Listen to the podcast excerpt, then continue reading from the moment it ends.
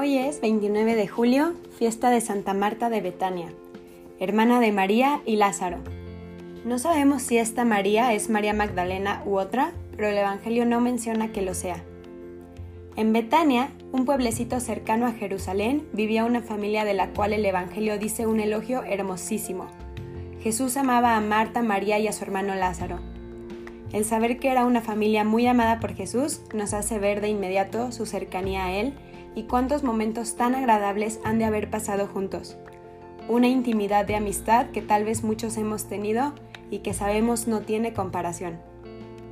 Los dos primeros años de su apostolado estuvo Jesús la mayor parte del tiempo en la provincia de Galilea, al norte de su país, pero en el tercer año se trasladó a Judea, en el sur, y con él sus discípulos.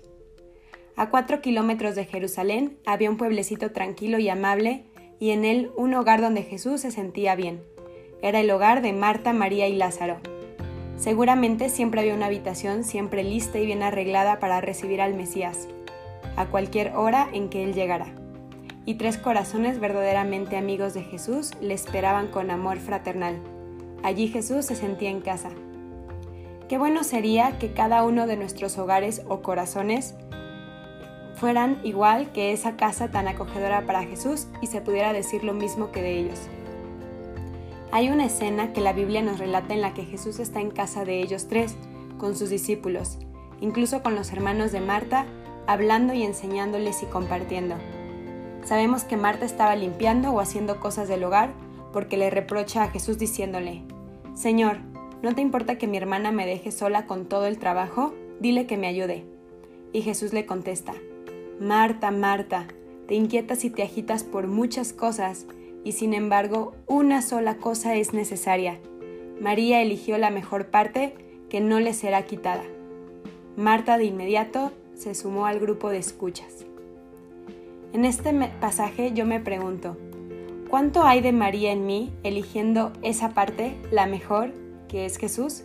¿Y cuánto hay de Marta preocupándome por muchas cosas del mundo? Uno de los momentos más emotivos e importantes de Jesús con esta familia es cuando el Evangelio nos dice que Lázaro enfermó, gravemente y comenzó a dar señales de que se iba a morir, y Jesús estaba lejos. Las dos hermanas le enviaron con un empleado este mensaje. Señor, aquel que tú amas está enfermo. Qué bello modo de comunicar una noticia así. Además de la confianza que se ve que hay, ellas están seguras de que Jesús lo ama y si se lo mandan es porque están seguras de que Jesús puede sanarlo, que lo puede ayudar. Pero Jesús, que estaba al otro lado del Jordán, no se movió de donde estaba. Parafraseando un poco, les platico de una conversación muy interesante que tuvo con sus apóstoles. Les dice, Lázaro, nuestro amigo, ha muerto, y me alegro de que esto haya sucedido sin que yo hubiera estado allí, porque ahora van a creer. A los cuatro días de muerto Lázaro, dispuso Jesús dirigirse a Betania. La casa estaba llena de amigos y conocidos que habían llegado a dar el pésame a las dos hermanas. Tan pronto Marta supo que Jesús venía, salió a su encuentro y le dijo, Señor, si hubieras estado aquí no habría muerto mi hermano, pero aún ahora yo sé que cuanto pidas a Dios te lo concederá. Jesús le dice, Tu hermano resucitará. Marta le contesta, ya sé que resucitará el último día en la resurrección de los muertos.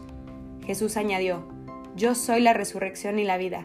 Todo el que cree en mí, aunque haya muerto, vivirá. ¿Crees esto? Marta respondió, Sí, Señor, yo creo que tú eres el Cristo, el Hijo de Dios, el que tenía que venir al mundo. Jesús dijo, ¿Dónde lo han colocado? Y en ese momento Jesús se echó a llorar. Y las personas que estaban ahí comentan, sí que lo quería. Y fue al sepulcro, que era una cueva con una piedra en la entrada. Dijo Jesús, quiten la piedra. Le responde Marta, Señor, ya huele mal, es el cuarto día. Jesús le contesta con una pregunta hermosísima. ¿No te he dicho que si crees verás la gloria de Dios? Quitaron la piedra y Jesús dijo en voz alta, Lázaro, ven afuera y salió el muerto llevando el sudario y las vendas en sus pies y manos. Santa Marta, no dejes de rogar a Jesús por tantos muertos que tenemos en nuestras familias, y tal vez no de, cuerpo precisamente, pero lo más importante de alma, para que lleguen a amar a Cristo y así lleguen con Él a la vida eterna, pues Él es la resurrección y la vida. Amén.